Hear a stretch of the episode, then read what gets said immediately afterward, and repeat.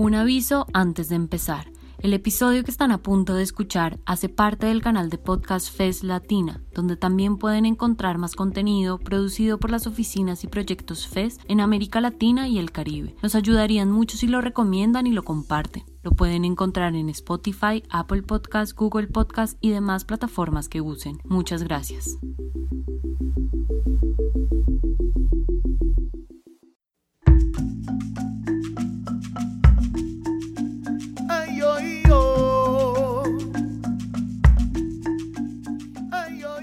Esta primera temporada del Afro Podcast es una realización de la colectiva Afro Comunicaciones DC con el apoyo de FES Ildis Ecuador y transmitido en la radio pública de la provincia de Pichincha en Ecuador, Pichincha Comunicaciones, en el programa Tambores en la Diáspora los días miércoles.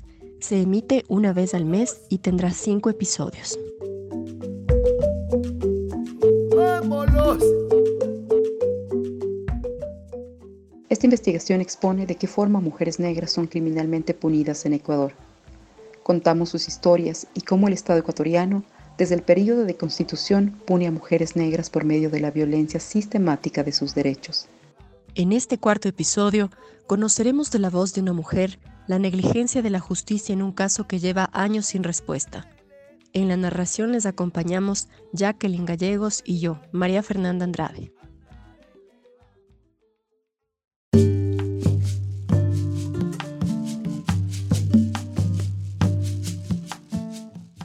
Hoy, cuando se pone criminalmente a mujeres negras, se constata que el 78% de las mujeres está confinada en los centros penitenciarios por la tipificación de asociación por drogas y con ellas sus familias. Este dato nos lleva a cuestionar finalmente la precariedad de la guerra a las drogas y plantear la necesidad de potenciar las voces de las mujeres en situación carcelaria y toda acción judicial como una agenda emergente de derechos humanos. Soy Lizeth Villalba, hermana de Anderson Javier Villalba Gonzalón. El caso de mi hermano Anderson comienza de una manera, la cual es inexplicable y muy poco entendible. Esta historia es muy triste y dolorosa, y ante todo demasiado injusta que nos ha tocado vivir, y aún seguimos viviendo esta pesadilla que ha cometido la justicia de Imbabura.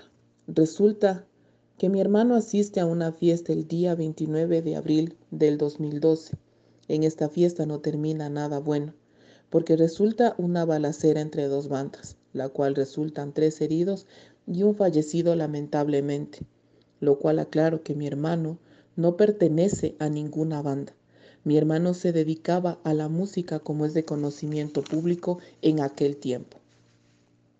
Bueno, resulta que a los tres meses de este suceso empieza el tormento tanto para mi hermano Anderson y mi familia ya que un hermano y un sobrino del hoyo interceptan a mi hermano en el parque de Alpachaca con amenazas y portaban una arma. Con ella le pidieron a mi hermano que se subiera a un carro negro de su propiedad. Le decían que como él asistió al baile, que él debió haber visto quién mató a su tío. Mi hermano le supo manifestar que era un lugar tan oscuro y que no se podía definir el rostro de nadie que él hizo lo que todas las personas que asistieron a este baile hizo, y es correr para evitar ser herido en este cruce de balas. Al siguiente día, nosotros fuimos, mi hermano y yo, nos acercamos a la fiscalía para poner en conocimiento ante el ex sargento Edwin Marcelo Suárez las amenazas que recibió mi hermano por parte de la familia del hoyo oxiso y él nos dijo que nos fuéramos tranquilos, que no pasaba nada, que ella se encargaba de averiguar e investigar qué era lo que estaba pasando.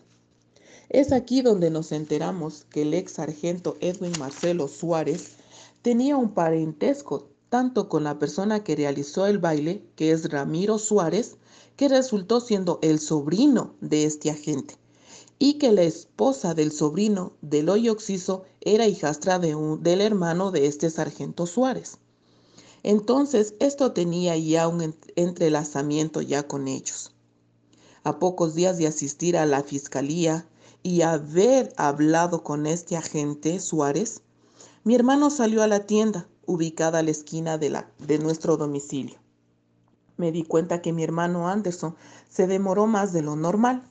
Salí a verlo y cuando pregunté a personas que estaban cerca de la tienda, me dijeron que sí lo habían visto a mi hermano y que lo habían llevado en un taxi amarillo y sin placas. A una hora de eso, mi hermano nos llama y nos da a conocer que ya lo habían detenido por un crimen que jamás había cometido.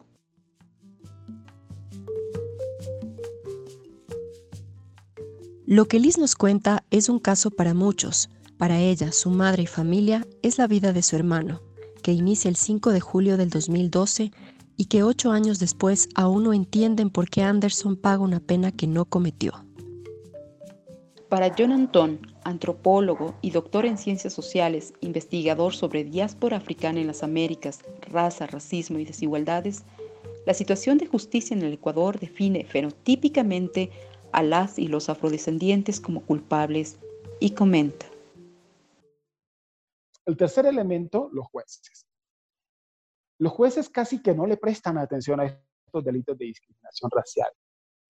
¿Por qué razón? Por el tema de la blanquedad del poder con que se le ha eh, formado a la mentalidad judicial. O sea, hay jueces que son aburguesados, que son sistema burguesco, y cuando hablo de tema liberal blanco, no me refiero a la persona con ojos azules y con la tez blanca, sino al sistema blanco de la blanquedad del poder o la colonialidad del poder, como habla Aníbal Quija. Entonces, los jueces no le prestan atención a los delitos de discriminación, más bien los subestiman. En el caso de, de, donde tuve la oportunidad de ser perito a la, de la fiscalía para demostrar de que en efecto al joven Arce se le violó el. El juez desestimó la carga de la prueba que presentamos como perito. Y justamente esa desestimación fue la que fue objetada en la Corte Nacional de Justicia, ¿sí? en el proceso de casación, y obligó a los jueces para que volvieran a revisar el caso y tuvieran en cuenta la carga de la prueba que habíamos presentado los peritos. Y esto se debe justamente a que los jueces desestiman los delitos de discriminación racial. En segundo lugar, los jueces, cuando llega la víctima o llega eh, el afrodescendiente al, estrado judicial, piensan que el afrodescendiente es el victimario. Piensa que él no es el que viene a reclamar un derecho a la igualdad, sino que cree que el, afrodescendiente es el delincuente. Y esto se debe al perfilamiento racial. Y ese es el tercer elemento que quiero plantear sobre esta, esta tesis que estoy planteándoles a ustedes sobre que la justicia es un combustible para el racismo. El, perfilamiento racial que, que, que ver si esta persona es proclive o no es proclive el delito. La causa de Anderson la llevó la fiscal de Imbabura, doctora Yolanda Muñoz Herrería, juez segundo de garantías penales de Imbabura, según el expediente judicial. Gina Gómez de la Torre, jurista en derechos humanos, exfiscal del único caso juzgado en Ecuador por delito de odio racial, perpetrado por un miembro de la Escuela Superior Militar del país en contra de un joven cadete afroecuatoriano en el 2011, nos comenta. afro cuando accede a la justicia. Hay un problema de naturalización de la violencia y naturalización del racismo súper adentrado en los uh, funcionarios judiciales y en los operadores de justicia. Como lo sostiene Juliana Borges en su artículo Mujeres Negras en la Mira, el entendimiento del crimen es una construcción social y las sanciones a este crimen son establecidas por este contrato social que mediará la vida en sociedad. Por lo que sostiene John Anton, la racialización del poder y la naturalización del racismo que expone Gina Gómez son resultados de este contrato social. Liz nos sigue contando. Cuando nosotros acudimos al llamado de mi hermano Anderson, a ella lo tenían esposado ya por horas, sin ni siquiera tener una boleta de detención para mi hermano. Este ex agente Suárez lo estaba tramitando en ese momento cuando ya lo tenía esposado. Tanta fue la injusticia que se cometió con mi hermano y la mala intención de este agente que dijo que lo había capturado y que habían allanado nuestro domicilio. Eso nunca ocurrió. Tanto en periódicos y en la televisión, lo tacharon como un asesino, como un delincuente, sin saber que estaban acabando con la honra de una persona inocente.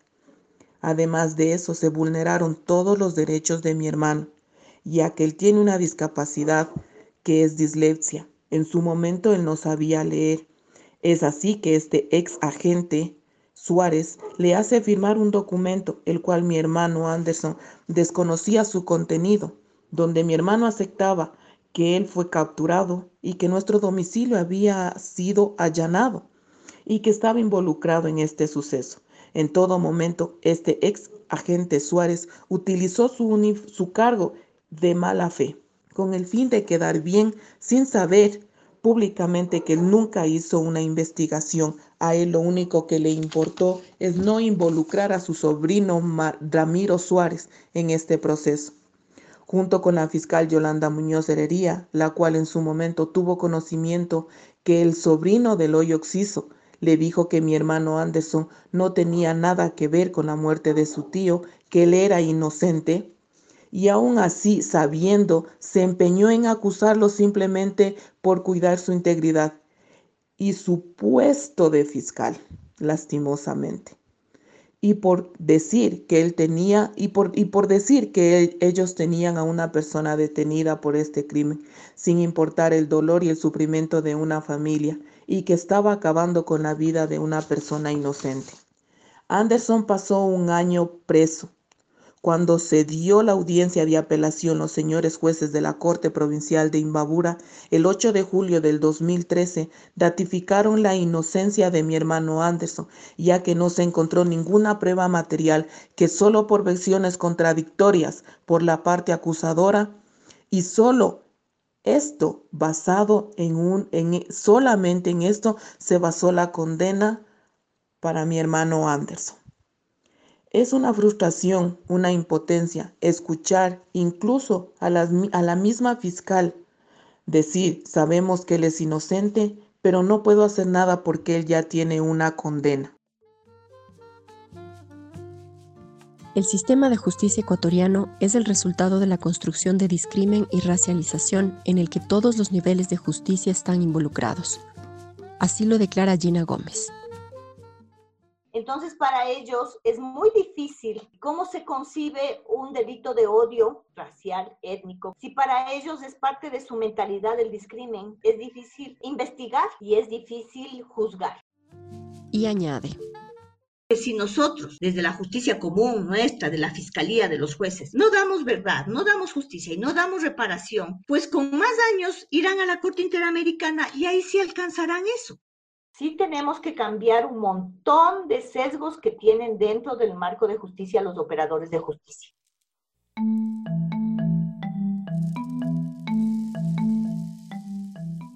Estas puniciones con foco en la racialidad ofrecerán un andamiaje al discurso y visión de las personas negras, principalmente en la creación de relaciones desiguales y de poder, como lo sostiene Juliana Borges.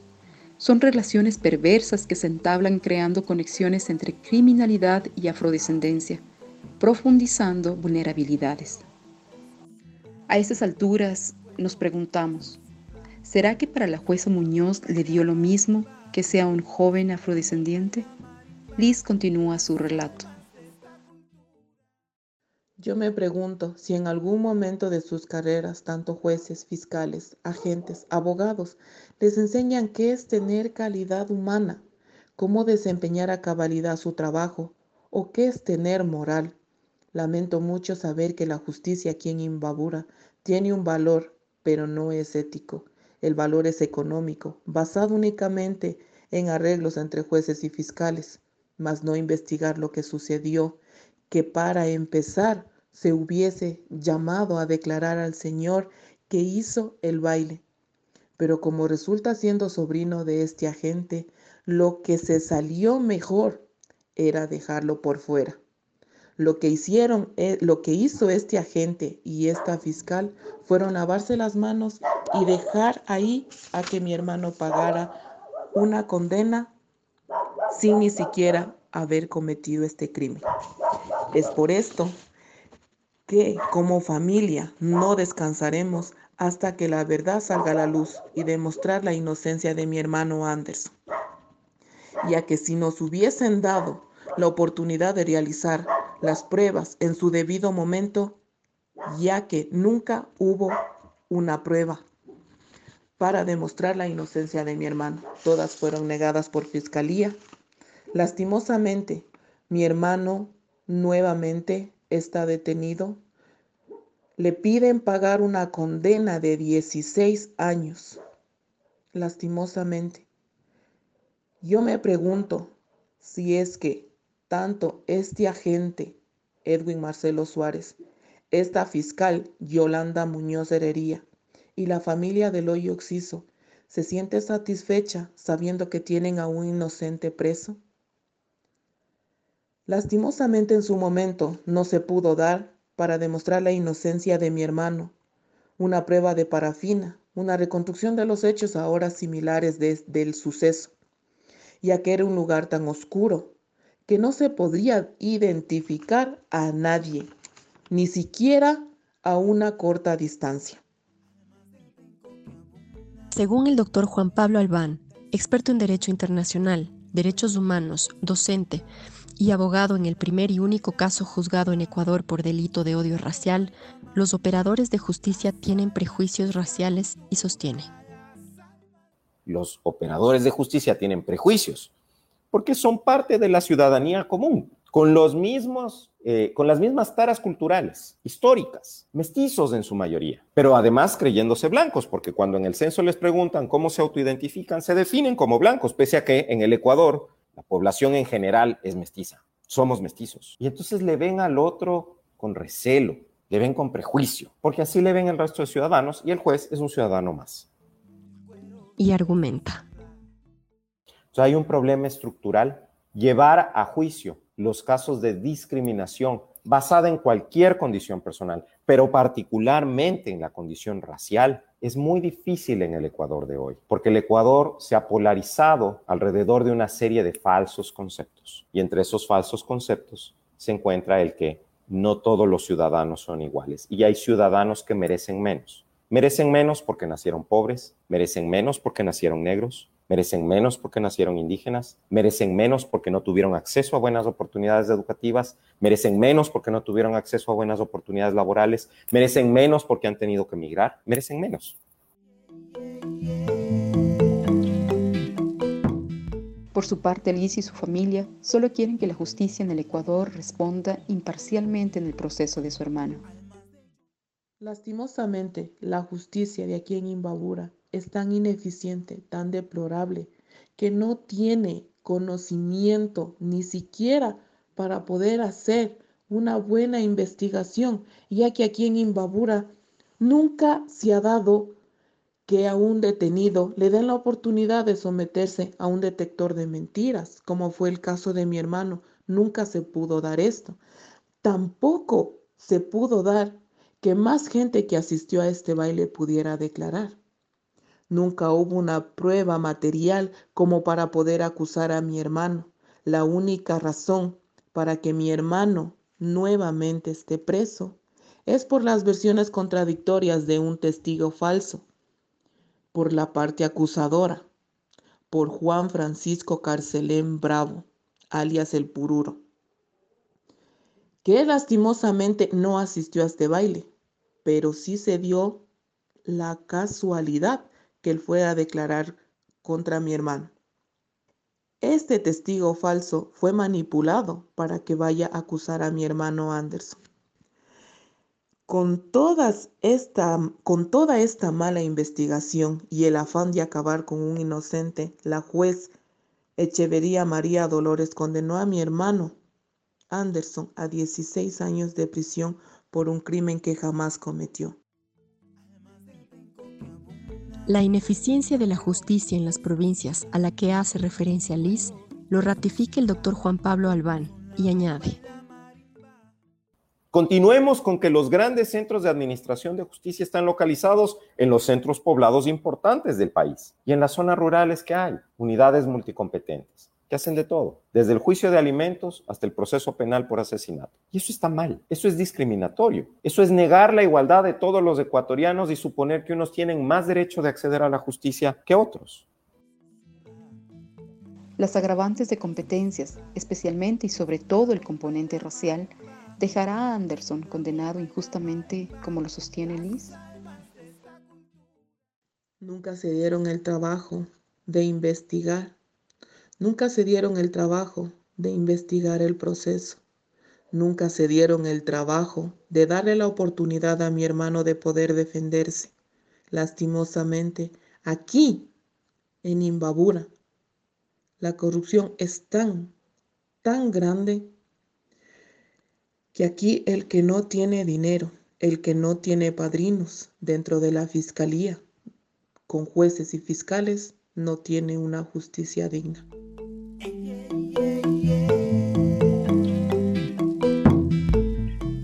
Las prisiones son los depósitos de los detritos del racismo ecuatoriano y sabido está en toda la región, son constitutivas de este proceso de precarización de vidas negras, proyecto que debe reverse en el Ecuador, pues la vida de Anderson, joven afroecuatoriano, importa y la justicia debe garantizar un proceso limpio y justo. Con esta historia tan dura, tan dolorosa, que le está tocando vivir a mi hermano Anderson, que sigue detenido por un crimen que no cometió. A nosotros como familia, la impotencia de saber que mi hermano es inocente y saberle preso es tan duro asimilar. Y aún más duro es saber que nunca se dio una buena investigación en este caso para que se demostrara la inocencia de mi hermano. ¿Por qué no hacer una buena investigación? ¿Por qué no investigar a los testigos falsos que fueron a declarar en contra de mi hermano? ¿Por qué no darse las pruebas para que se demuestre la inocencia de mi hermano? ¿Por qué cerrarle las puertas para que este proceso se diera como debe de ser? Lastimosamente, nosotros seguiremos en la lucha y no callaremos ni bajaremos los brazos. Caiga quien caiga, la inocencia de mi hermano tiene que ser demostrada.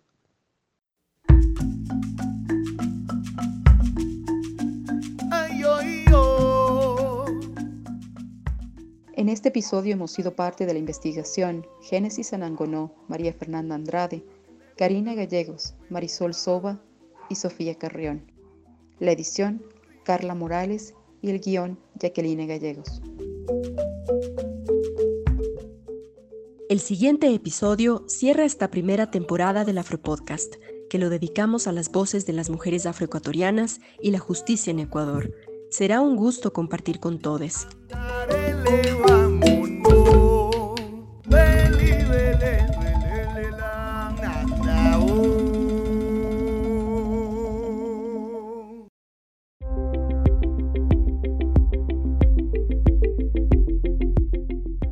Gracias por llegar hasta el final. Si les gustó, nos ayudaría que lo compartan. Recuerden que este episodio hace parte del canal de podcast FES Latina, donde también pueden encontrar más contenido producido por las oficinas y proyectos FES en América Latina y el Caribe. Nos pueden encontrar en Spotify, Apple Podcast, Google Podcast y demás plataformas que use. Les esperamos en un próximo episodio.